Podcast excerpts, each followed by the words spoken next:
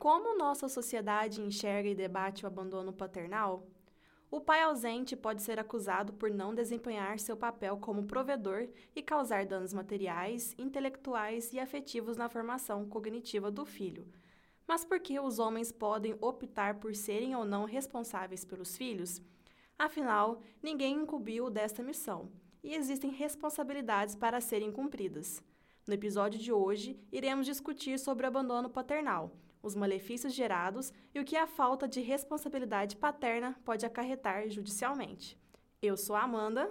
E eu sou a Milena, e esse é o podcast Entre o Tudo e o Nada.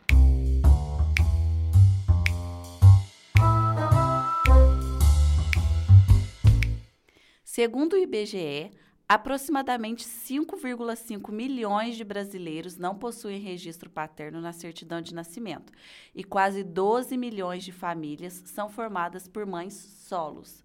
Então, por que, que a nossa sociedade ela não dá a devida atenção a essa temática? E a gente quer deixar bem claro aqui que a gente está falando sobre abandono paterno e não sobre alienação parental. Então, como que a nossa sociedade ela enxerga esse abandono é, paternal?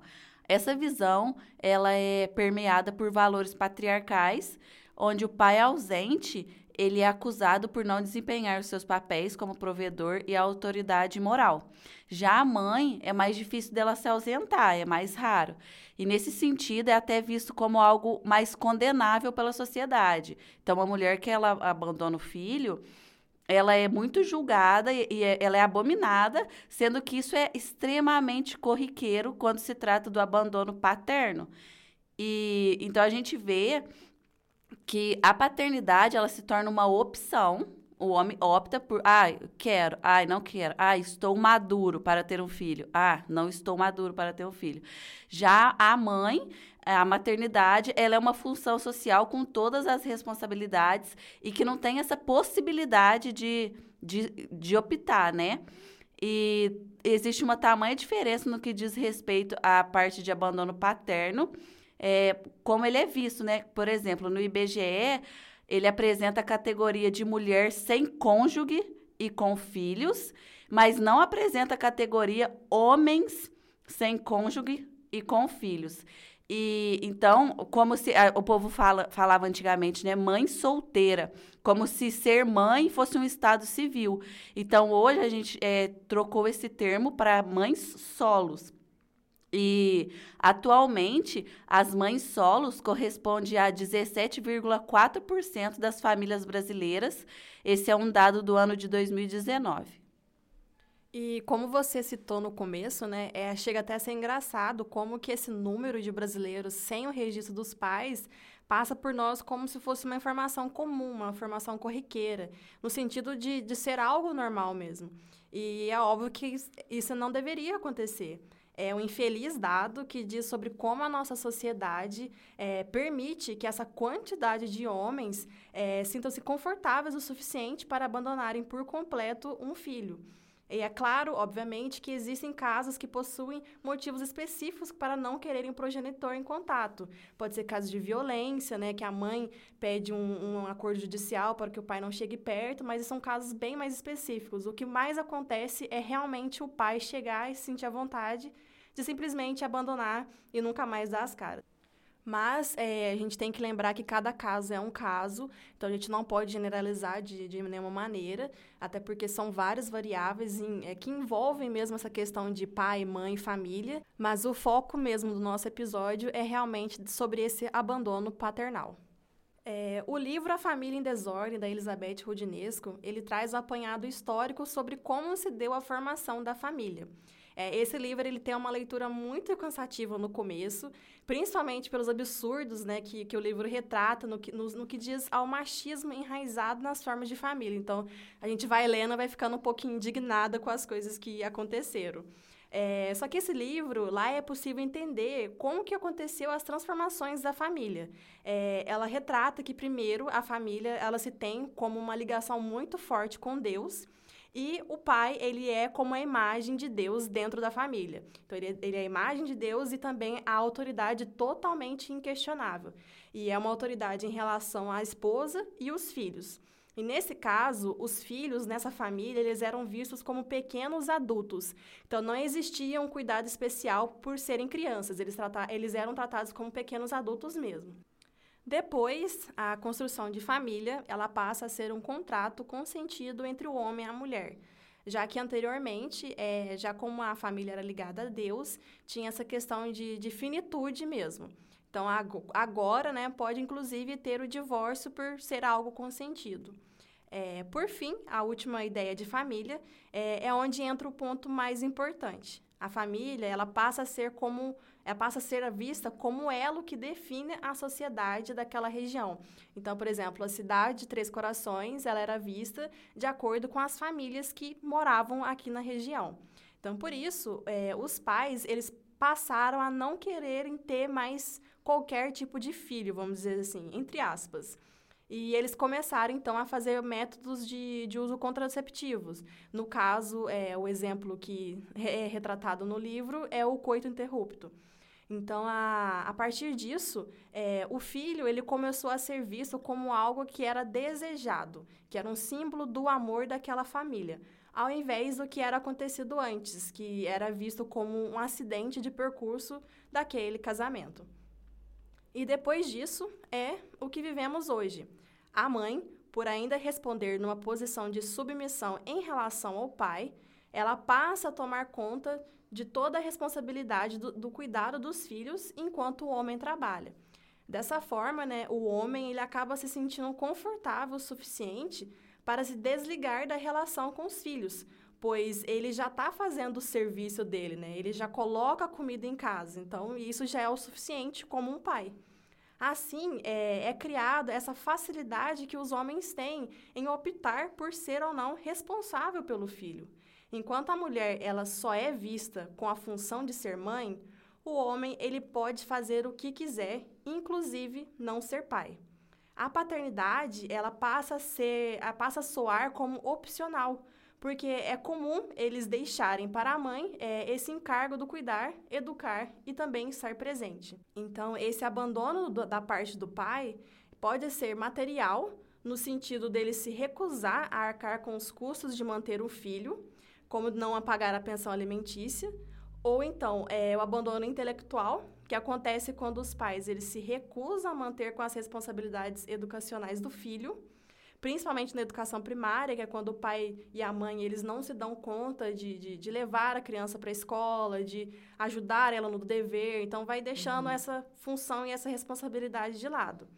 E o último abandono é o abandono afetivo, e é quando há uma indiferença do genitor em relação aos seus filhos. É o verdadeiro, entre aspas, tô nem aí para você.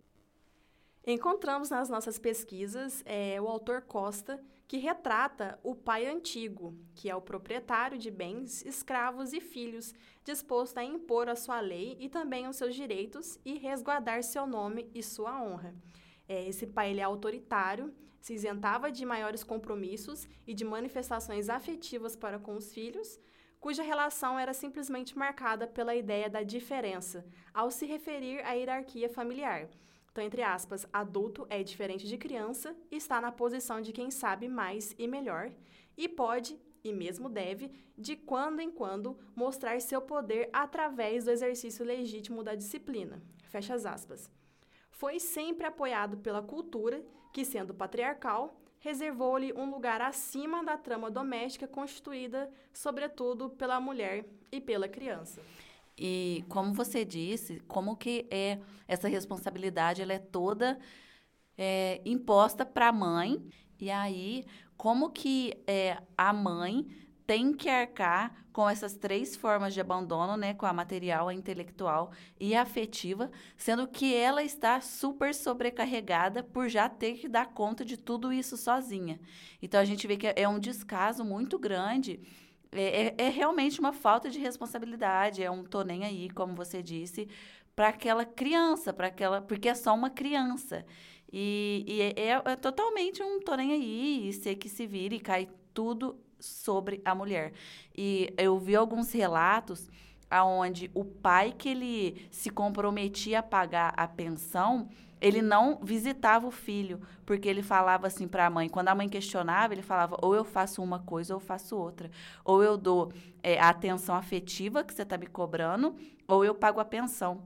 Sendo que uma coisa não vai é, complementar a outra, não vai justificar a outra. São coisas totalmente diferentes e coisas totalmente necessárias. E vale ressaltar também que a gente na, cria, na nossa criação, né, na criação de uma criança, ela precisa, ela necessita para a construção da personalidade dela de uma figura paterna.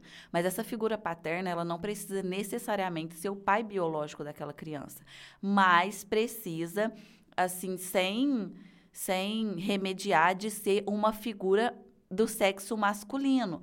A criança precisa disso, ela precisa dessa dessa segurança e de, de verdade dessa figura paterna para complementar a figura materna, para ela ter os dois é, exemplos, que são os dois exemplos que a gente carrega para o resto da nossa vida. E eu vi dois relatos que me chamou muita atenção. Um era de um rapaz, onde ele falou que ele não tinha né, essa figura paterna, e ele era da periferia. E quando ele tinha 18 anos, é, ele encontrou um amigo que era mais velho e ele falou que aquele amigo se tornou o ideal de pai dele. Só que esse amigo não era uma amizade tão saudável. Ele contou que no, no aniversário dele, de 19 anos, é, esse cara chegou, esse amigo chegou com um monte de cocaína e falou feliz aniversário. E que ele achou aquilo um máximo, mesmo que era uma coisa danosa para ele, mas pelo gesto dele lembrar, entendeu? Que era o aniversário e dele presentear de alguma forma ele. E aí ele falou, é, ele não era meu pai, mas ele era quem estava comigo na primeira vez que eu roubei, ele era quem estava comigo na primeira vez que eu tive uma overdose. Então, como que é importante essa figura é, masculina na vida de uma criança, na vida de um adolescente. E por mais que ela não seja, é, pode ser um amigo, um avô, um tio, só que ela precisa ser saudável, porque de fato a pessoa vai, a criança, né, o adolescente, ela vai idealizar um, um pai ali. Então ela vai se apegar naquilo. E o outro relato que eu vi foi de uma menina aonde ela disse que ela nunca sentiu falta assim dessa figura paterna masculina na vida dela, até que ela entrou num relacionamento com 18 anos e ela viu no namorado, só que isso é uma coisa que ela só enxergou muito tempo depois, mas ela viu no, no namorado esse ideal de pai porque ele transmitia segurança para ela.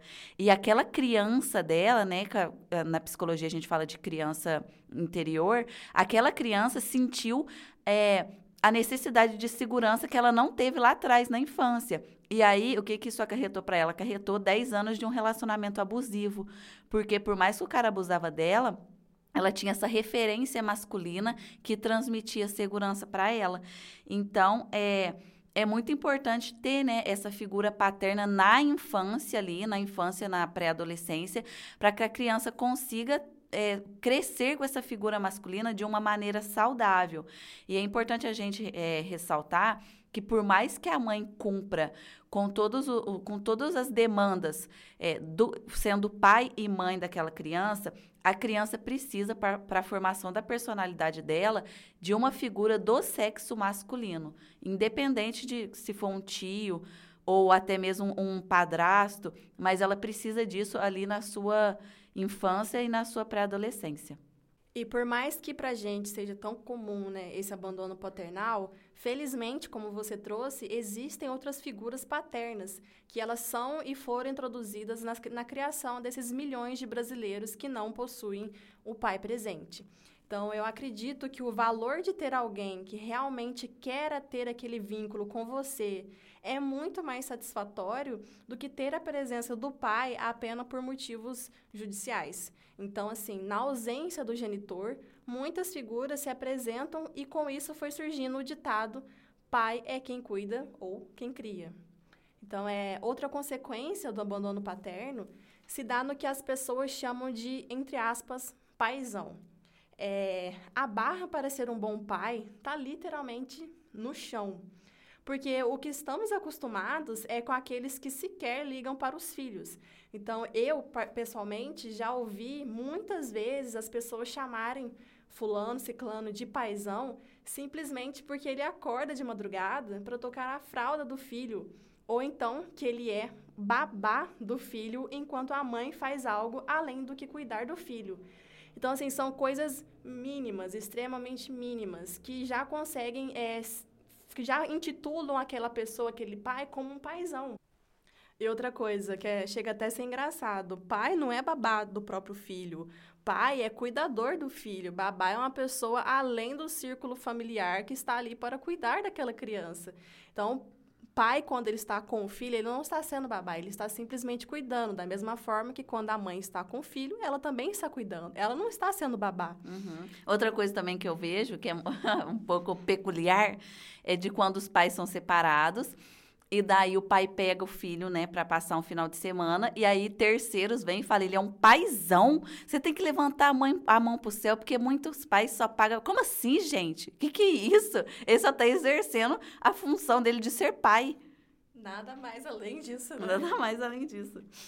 Então, assim, é, por mais que a gente saiba que é ótimo saber que o filho ele tem contato com outro cuidador, é, isso ainda diz muito sobre como a mulher carrega um fardo extremamente pesado. E mesmo que esse fardo ele envolva né, aquelas questões de abandono que a gente falou, que é o material, o intelectual e o afetivo, ainda é muito difícil para que as outras pessoas assumam ou pelo menos considerem que aquela mulher ela é uma mãezona, que ela realmente está fazendo assim o máximo que ela consegue, o máximo que ela pode e que ela pode ser chamada de mãezona. Porque mesmo assim, vendo é, várias mães fazendo o tanto que elas fazem, trabalhando, cuidando, é, realmente fazendo aquele papel de mãe, muita gente ainda consegue crucificar a mãe nos mínimos detalhes. É, é uma cobrança assim o tempo todo, simplesmente, somente no lado da mulher. Enquanto o homem, ele pode simplesmente lembrar do nome da professora do filho e ser chamado de paisão.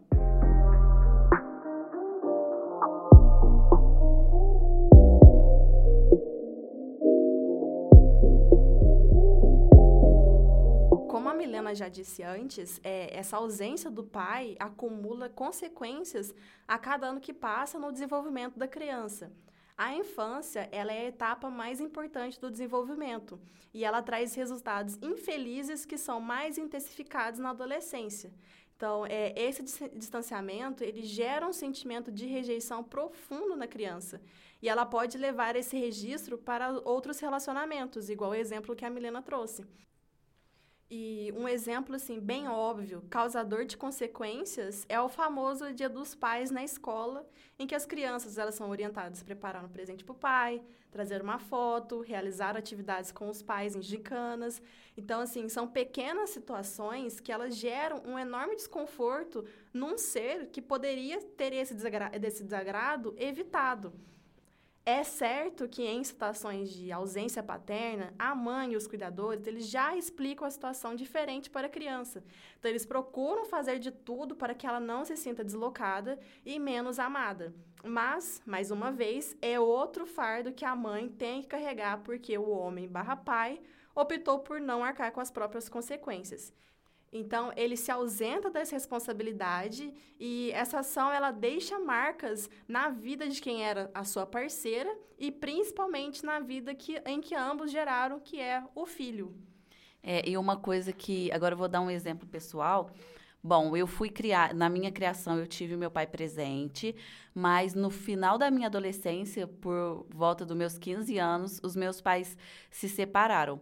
E bom, o casamento do meu pai com a minha mãe não foi ali dos melhores, mas é, não, não cabe eu entrar aqui em detalhes, até porque o, o ponto que eu quero chegar é que a minha mãe, ela nunca, nunca falou mal do meu pai para mim. Então, eu nunca tive isso, essa alienação parental, porque a minha mãe, por mais que ela tenha passado o que ela passou, é, no casamento dela, né, que não necessariamente tem a ver com a, a criação minha e da minha irmã, ela nunca falou mal do meu pai é, para mim nem para minha irmã. Então, todas as conclusões que eu com a minha irmã a gente tem hoje, a gente viu e a gente tirou por conta própria, porque a minha mãe nunca. E, e eu acho isso muito bonito e muito honroso, porque por mais que ela tenha passado que ela passou, ela nunca quis desfazer o ideal de pai que a gente tinha. E ela também nunca, ela nunca quis atrapalhar a paternidade dele. Então eu acho isso muito bonito, eu acho que isso tem que ser de uma honra e de uma grandeza muito forte, porque, cara, se ali passando por diversas coisas, entendeu? E, você não, não se abrir, você não poder falar, pra, é, é um amor muito grande, porque ali ela privou a gente de muita coisa. Então, eu acho que, ela, que as mães que fazem isso, elas são extremamente sábias, porque é um dano que que pode ser irreversível e é uma coisa que dá para você poupar aquela criança, aquele adolescente que já tem que aguentar o término, já tem que aguentar a ausência do pai. Então, para quê, né? Então, é, eu acredito que as mães que fazem isso, elas são muito prudentes e muito sábias. Bom, e no seu exemplo, o meu, eu já fui criada pela minha mãe desde sempre somente por ela. Então, o meu exemplo já é diferente do da Milena. É, a minha mãe, ela tem os motivos para ela não gostar do meu pai. Eu e meu irmão, nós entendemos. Só que, ao passar dos anos, a gente foi é, internalizando um pouquinho sobre é, essa raiva que ela tinha dele. Então, foi ficando um pouquinho na gente também. Só que, conforme a gente cresce, a gente vai entendendo mais a realidade das coisas. Então, essa raiva acabou, assim, é, se revelando como uma raiva verdadeira, entendeu? Então, essa é uma raiva minha e do meu irmão também. Então, uhum. assim, é, eu fui como fui criada pela minha mãe a vida inteira. Eu tenho zero vontade, zero saudades, até porque eu não sei o que é ter saudade, é que eu nunca tive a presença dele na minha vida. Mas é algo que a gente vai é, aprendendo a lidar. E uhum. eu, às vezes, me pergunto é, o que, que é pior, você nunca ter tido a presença do pai na vida ou de você ter tido a, presença do pai por um período e depois ter perdido. Às vezes eu fico confusa no que, que é pior. Eu acho que é pior, na minha opinião, eu acho que é pior você ter tido a presença e depois ter perdido. Porque quando você não tem, você já cresce sabendo que você nunca vai poder contar com aquela pessoa. Então, assim, já é um, um zero à esquerda, entendeu? Agora, no caso da Milena, que teve, Mas eu acredito, eu acredito que ambos, ambos têm essa, é. o seu sofrimento que não cabe medida. Sim. Todo mundo vai sofrer. Porque ao mesmo tempo que eu lidei com a dor um, do abandono, digamos assim, da separação mesmo, que não foi um abandono, é, você lidou também com nunca ter conhecido. Sim. Então, eu acredito que, que, que não tenha como não tenha hum, como medir, entendeu? Ou seja, tendo ou não, tá todo mundo fudido. Sim, gente, vem tudo dos pais. Mas continuando, é, dois autores, é, Eiserick e Bergman, eles afirmam que a ausência paterna ela tem um potencial para gerar conflitos no desenvolvimento psicológico e cognitivo da criança. E esse, esse desenvolvimento, né, ele pode influenciar no distúrbios do comportamento também. Porque o pai, ele é quem abre a possibilidade da criança diferenciar tudo que não faz parte do materno do útero. Uhum. Então, assim, a teoria freudiana, ela traz como a imagem do pai. Aí, nesse caso, não é necessariamente o homem, mas é quem representa a figura paterna. É, essa imagem, ela direciona para a criança como o mundo realmente funciona.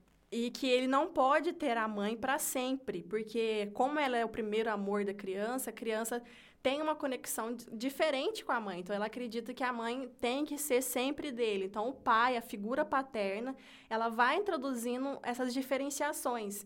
Então, assim, é, é um verdadeiro ensinamento que acontece em conjunto para que essa criança ela cresça no ambiente entendendo o ser humano como um ser único e também respeitando os outros, entendendo os limites de viver numa sociedade. Já Montgomery, ele observou que as crianças com a ausência do pai biológico têm duas vezes mais probabilidade de repetir o ano escolar e que as crianças que apresentam comportamento violento nas escolas têm 11 vezes mais chances de não conviver na companhia do pai biológico do que as crianças que não têm comportamento violento.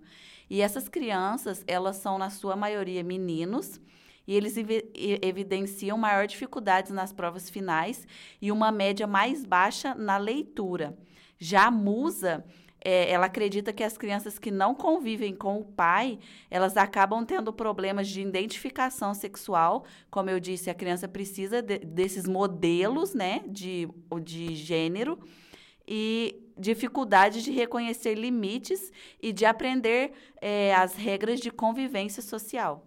Bobby também reforça a importância dos pais fornecerem uma base segura a partir da qual uma criança ou um adolescente pode explorar o mundo exterior e retornar ao mundo mais certos de que serão bem-vindos, nutridos física e emocionalmente, confortados se houver um sofrimento e encorajados se estiverem ameaçados. Então, a consequência dessa relação de apego é a construção por volta da metade do terceiro ano de idade. Então, há um sentimento de confiança e segurança da criação em relação a si mesma e principalmente em relação àqueles que o rodeiam. Então, sejam essas figuras parentais ou então outros integrantes do seu círculo de relações sociais. Então, agora que é falando um pouquinho sobre os direitos é, judiciais que essa criança ou esse adolescente ele tem é, sobre esse abandono paterno, né?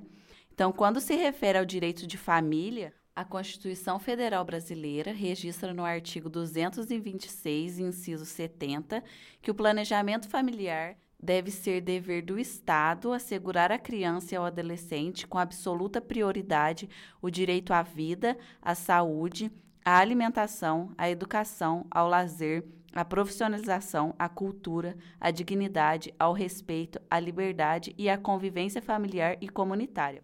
E mais, de colocá-los a salvo de toda a forma de negligência, discriminação, violência, crueldade, humilhação, pois são fundamentos mínimos de uma vida tutelada sob o aspecto da dignidade da pessoa.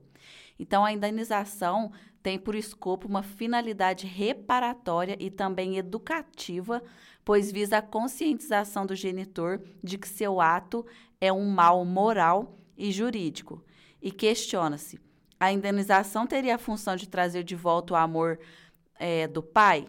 Nesse caso, tem-se como resposta que a indenização não traria de volta o amor do pai, porque é irreparável isso, mas seria uma forma de minimizar a dor, ajudando a preencher essa lacuna desse abandono afetivo. E Eugênio Facchini Neto, ele tem uma frase muito boa na que, que diz: a função originária e primordial da responsabilidade é a reparatória, que é a de danos materiais, ou a compensatória, que é a de danos, que é de danos extrapatrimoniais. E tem uma situação muito engraçada, porque eu sempre fui uma defensora muito ativa da pensão alimentícia. Então, na minha família, tem vários casos, né, de que, que tem abandono é, paternal e as mães, elas não querem recorrer é, a pensão alimentícia. E eu sempre fui muito ativa, eu sou até um pouco extremista nesse caso, porque eu sempre lutei pela minha pensão e eu sempre lutei pela pensão da, dos meus familiares, dos meus primos, etc. Porque eu acho uma tremenda falta de responsabilidade. E toda a responsabilidade é, que se tem sobre um filho é, esse pai ele já abriu mão dela. Ele não é responsável por nada. Então eu acredito que o mínimo é que ele seja responsável é, financeiramente. E no seu caso, né, eu também recebia a pensão alimentícia, só que no meu, o meu pai ainda conseguiu escapar, porque quando a minha mãe solicitou a pensão, ele não estava trabalhando, na verdade, ele estava trabalhando, pediu demissão do serviço, simplesmente para que quando fosse a julgamento, ele não tivesse uma renda. Então, essa responsabilidade de pagar a pensão alimentícia passou para o meu avô paterno. Então, até disso, ele conseguiu fugir. É impressionante. É, é, impressionante o, o, os meios de fuga que eles usam. E eu sempre falei assim, ó. Eu sempre tive isso muito certo comigo, que eu pensava assim, cara, o que eles querem é não ter nenhum tipo de responsabilidade. E eu não vou tirar essa responsabilidade deles. Eles vão, ele vai ter que arcar com isso.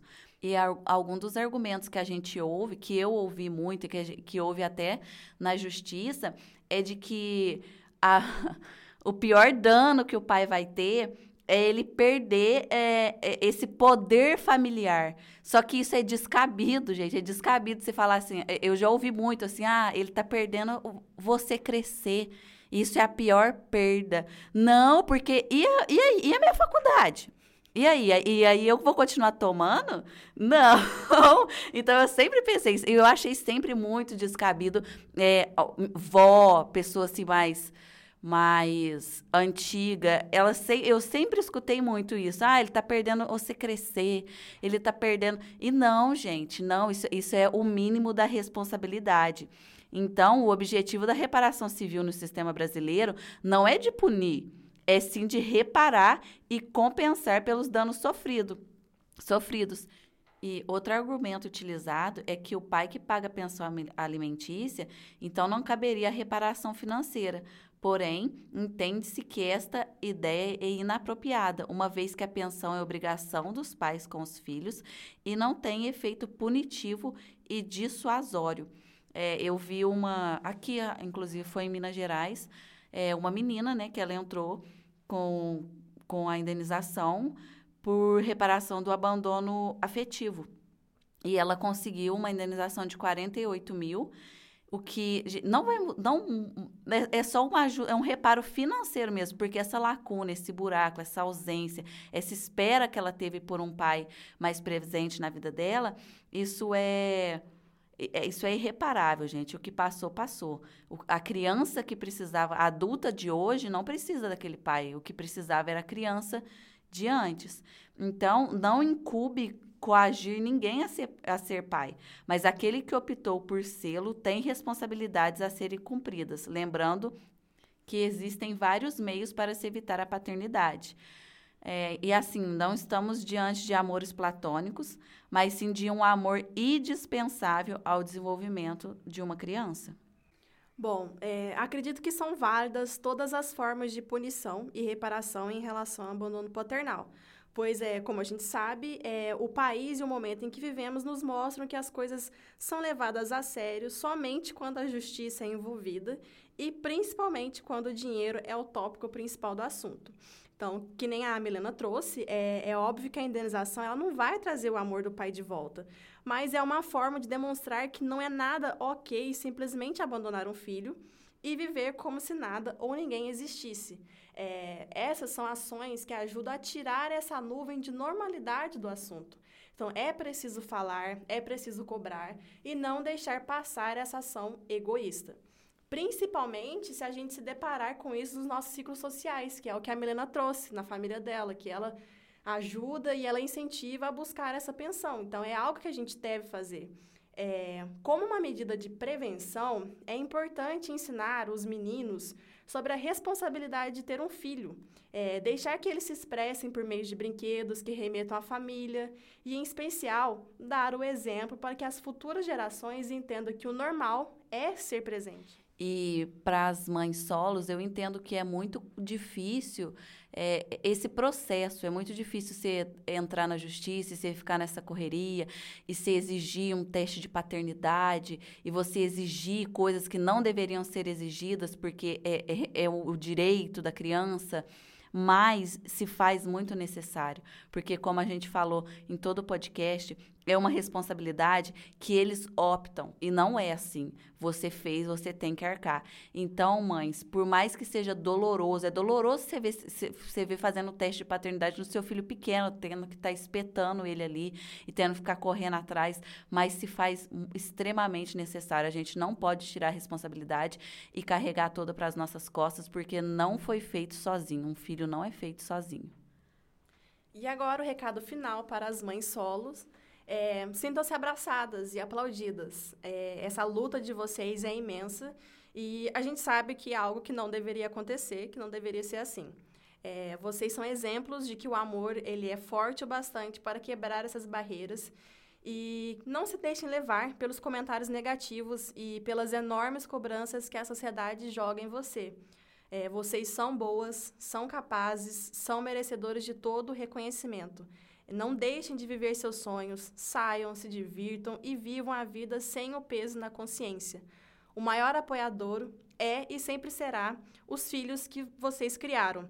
É, eles sentiram na pele esse esforço da luta diária de vocês. Então, estamos aqui para apoiá-las e para dizer que o abandono paterno não é e jamais será aceito como normalidade. Então, nesse Dia dos Pais, a gente quer desejar que vocês, homens, sejam simplesmente pais. E a gente achou um poema muito bonito que eu vou recitar agora para vocês. Eu te esperei. Nos primeiros dias depois que você se foi, Sentei no balanço vermelho que você me deu e, como não podia fazer mais nada, aprendi a te esperar até o dia em que você quisesse voltar a me balançar. E te esperei. Na primeira festa da escola para você, fiz corações de cartolina com seu nome dentro, ensaiei cantar aquela música do Fábio Júnior e te esperei. Pensei que no meio daquelas várias pessoas você surgiria para me ver, igual acontecia nos filmes de sessões da tarde. Então, até o último minuto, eu cantei olhando para a porta e te esperei. Nos meus aniversários, eu te esperei. Nas formaturas, eu te esperei. No almoço de domingo, eu te esperei. Quando me fizeram chorar a primeira vez no recreio, eu te esperei. Quando não sabia pentear o meu cabelo, que era como o seu, eu te esperei. Quando o primeiro garoto me fez sentir um nada, eu te esperei. Incansavelmente, eu te esperei. Guardei sua foto no fundo do armário, guardei o lenço azul que você me deu, guardei a memória do balanço vermelho e te esperei. Esperei o equilíbrio, esperei o balançar no sentido certo, esperei o momento para chegar mais, mais alto, esperei seu tempo, esperei sua mudança, esperei até o último momento, sentei no balanço e esperei o seu impulso. Esperei. Quando você voltou e disse que havia mudado e que sabia o que tinha feito de errado e prometeu nunca mais me abandonar, eu vi meus pais nas nuvens e senti o vento no meu corpo. Eu esperei você me dar todas as provas possíveis que por você eu nunca seria amada. Esperei tanto que agora eu sei me balançar sozinha. Bom, esse é o finalzinho do nosso podcast. A gente agradece vocês por estarem ouvindo mais uma vez. É, comentem no nosso Instagram o que vocês acham, arroba entre tudo e nada. E é isso. Até o próximo episódio. Tchau. Tchau. Mama África, a minha mãe é mãe solteira e tem que fazer mamadeira todo dia, além de trabalhar como empacotadeira nas casas Bahia. Mama África, a minha mãe